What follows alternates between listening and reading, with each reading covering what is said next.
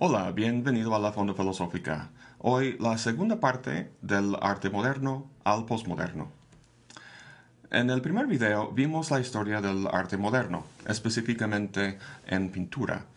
En un trayecto de casi 100 años, la tendencia hacia la abstracción y el imperativo de la originalidad acabó vaciando la representación de toda referencia a la realidad y dejando el lienzo prácticamente en blanco. Fue un experimento muy interesante que progresó inevitablemente hacia su propia aniquilación.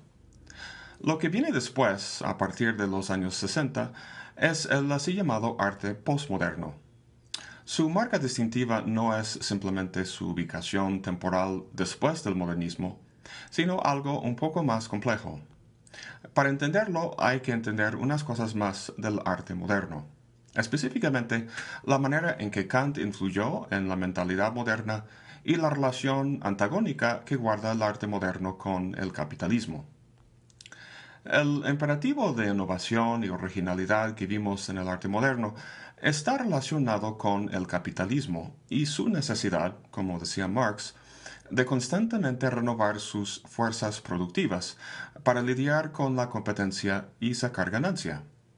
A las alturas del siglo XIX, el sistema de mecenazgo, en el que la iglesia o un príncipe comisionaba obras, ya no existía, de modo que los, artistas tenían que buscarse la vida en el mercado. El problema es que no consideraban sus obras como mercancía, y eso se debe a la influencia de Kant. Kant había colocado la estética en su propia esfera autónoma, Juzgar o crear una obra de arte no iba en función de nuestro conocimiento del mundo ni del concepto del bien, sino por criterios interiores a la obra misma, por criterios puros en el sentido de no ser condicionados ni por la ciencia, la moral ni la economía. Los artistas modernos querían proteger la pureza y autonomía de su quehacer de las formas degradadas de expresión típicas de la cultura de las masas.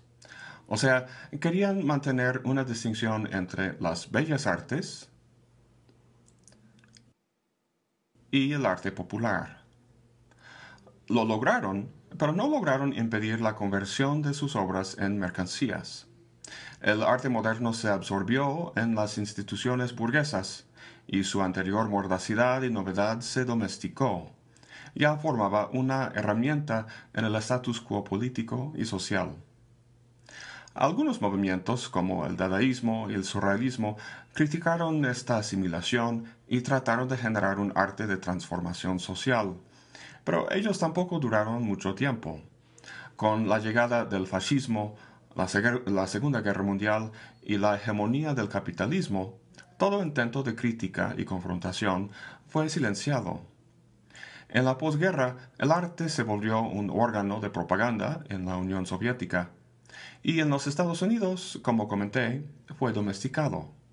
En las universidades y museos el arte moderno fue canonizado y en la cultura general se convirtió en un adorno de la sociedad del consumo, incorporándose en la mercadotecnia y el diseño en general.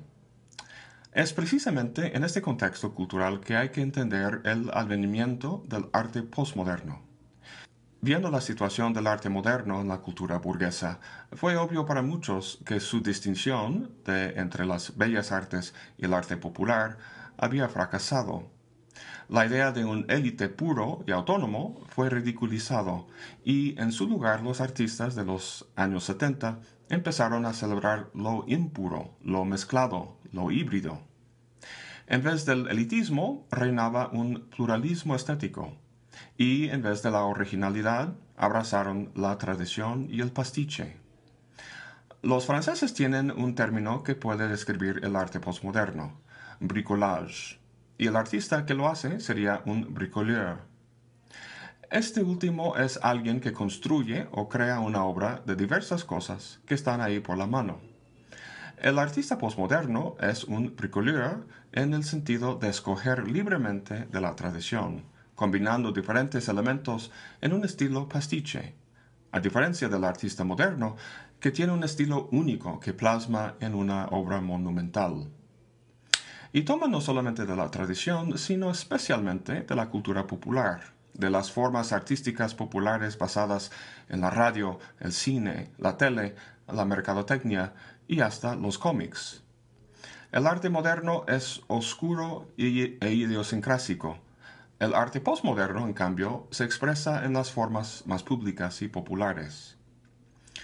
Como suele suceder en el arte, los temas del arte postmoderno se reflejaban en otros campos, especialmente en la filosofía. El libro que muchos consideran inició el pensamiento postmoderno es La condición postmoderna de Jean-François Lyotard. Haciendo eco de la noción de juegos de lenguaje en Wittgenstein, Lyotard dice que existe una multiplicidad de narrativas, de relatos, eh, científicas, religiosas, estéticas, etc., sin que ninguna domine de forma hegemónica. Es decir, no hay ninguna metarrenativa o metarrelato, y de hecho define el posmodernismo como incredulidad hacia ellas. En muchos sentidos, el arte moderno iba a la mano de la filosofía moderna. El genio kantiano, el yo trascendental aislado en la pureza de su cogito, dio paso a los temas antihumanistas de los postestructuralistas, y así el arte postmoderno abandonó las ideas de un genio solitario creando obras con un significado profundo y trascendental. Es ahora simplemente el bricoleur. Esta idea se manifiesta muy bien en la afirmación de Warhol, de que a través de la reproducción mecánica podría producir tantas obras de arte en un solo día que Picasso podría hacer en toda una vida. A lo mejor esta afirmación te parezca frívola y superficial, y junto a ella las demás cosas que sean posmodernas. Pues no es cuestión de tragar todo lo posmoderno, pero tampoco descartarlo de antemano. Como en todo hay bueno y malo, y hay que ser crítico y hacer distinciones. En el caso de Warhol, podemos ver su arte como una sutil interrogación de la propia naturaleza del arte. ¿Por qué pensamos que el arte tiene que ser, un, ser producto de un arduo proceso realizado con la destreza y la soledad de un genio? Warhol está cuestionando y desafiando nuestras presuposiciones. Si el arte es un reflejo o comentario sobre el mundo en que vivimos, entonces la facilidad de reproducción de imágenes de la cultura popular como las de Marilyn Monroe y la lata de Campbell's, entonces hace muy bien su trabajo. El trabajo de Warhol se encuentra en el cruce entre cuestiones sobre la expresión artística, la cultura de la celebridad y el manejo de imágenes en la mercadotecnia. Simplemente estaba dando expresión a una nueva realidad cultural en la que, gracias a ese manejo, todos tendrán sus 15 minutos de fama. Y sabemos que fue precisamente Warhol quien acuñó esa idea. Entre otras cosas, el arte postmoderno articula la idea de que lo estético no es algo metafísico, platónico o enrarecido, sino algo determinado por una dinámica sociocultural que en los años 70 estaba cobrando nuevas características. El arte postmoderno no es simplemente el arte pop de Warhol, sino que comprende varios movimientos. Voy a hablar brevemente de tres de ellos, el arte conceptual, el arte performance y el arte de instalación. En el arte conceptual, lo importante no es algún estado anímico producido por el material usado por el artista, sino las ideas o conceptos que los elementos de la obra suscitan. Un ejemplo es esta obra de Joseph Kossuth, que se llama Una y tres sillas. Lo que se tiene es una silla física, una foto de la misma silla colgada a su lado y una definición de silla tomada del diccionario. Esta obra no es materialmente hermosa como el David de Miguel Ángel, sino una obra conceptualmente provocadora. Lo que la obra interroga es la naturaleza de la representación. Se interesa por el concepto, en ese caso el concepto de silla, y las formas de su representación. ¿Cómo funciona el lenguaje al vincular signos con sus referentes? La obra se llama Una y tres sillas. Pues, ¿cuántas sillas hay? ¿Cuál es la verdadera? ¿Hay una verdadera? Uno podría escribir un ensayo filosófico tratando estas cuestiones, pero, el artista lo ha hecho aquí de otra forma, no como ensayo, sino como obra estética. El arte de performance es un género en el que la distinción entre obra y espectador se borra. De hecho, la obra incluye necesariamente la participación de un público. Una que me resulta especialmente interesante se llama Cut Piece en inglés, de 1964. Se lleva a cabo en un teatro en el que Yoko Ono, el artista, está sentada en el piso del escenario. Lleva puesto un vestido negro y en el piso a su lado está una tijera. Pide al público que venga quien quiera a cortar una pieza de su vestido hasta que quede desnuda. Aquí vemos unas tomas del video original.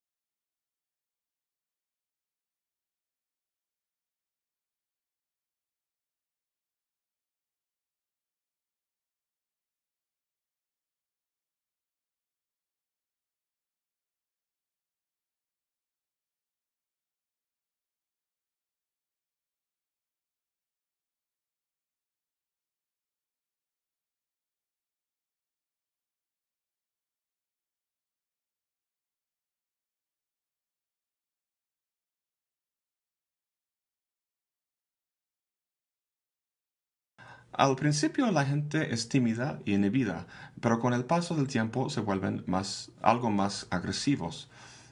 Esta obra no existiría si no hubiera un público que participara.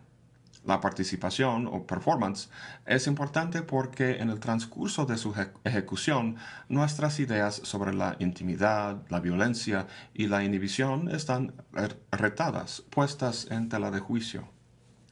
La obra nos hace pensar en las relaciones humanas y en el a veces efímera apoyo, que la sostiene. En el arte de instalación hay también una disolución de la distinción entre obra y espectador.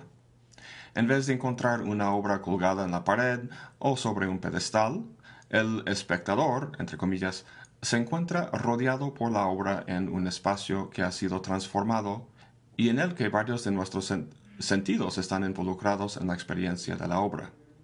Un ejemplo muy contemporáneo es del artista chino Ai Weiwei. Tiene una obra que se llama Semillas de girasol. Aquí vemos su instalación en el Museo Tate en Londres. Consiste en un millón de semillas de girasol esparcidos sobre el piso. No son reales, sino hechas de cerámica. El artista contrató a miles de chinos pobres que trabajan en, esa industria a hacer y pintar cada pieza. Uno ve o experimenta la obra al caminar sobre las semillas. Puede haber diversas interpretaciones de la obra, pero una popular tiene que ver con las consecuencias de la globalización. Todos nosotros en Occidente somos consumidores de los productos baratos producidos en China, por individuos que ganan muy poco dinero. Si eres rico, comes caviar. Para los pobres, uno puede sobrevivir comiendo las semillas de girasol. Pero estas de la obra no pueden comerse. Los trabajadores no pueden consumir los productos de su propio trabajo, porque están hechos para el consumo, la diversión de gente en Occidente. También la totalidad de las semillas constituye una masa homogénea e indiferenciada, como son las masas sin rostro que laboran casi anónimamente en China. Aquí tiene Weiwei la globalización en sus manos. Pues, eh, como hemos visto, el arte se ha diversificado mucho en las últimas décadas. Como en cualquier esfera de la actividad humana, sea la política, la filosofía o la ingeniería, encontramos obras buenas y malas. El arte contemporáneo no es una excepción. En sus mejores obras encontramos, creo yo, un interés más sofisticado y filosófico en la naturaleza del arte, en el entramado socioeconómico en que se realiza y en realzar el papel de cada quien en la interpretación y construcción del mundo en que vive. Bueno, eso es todo para hoy. Muchas gracias por acompañarme. Hasta la próxima y buen provecho.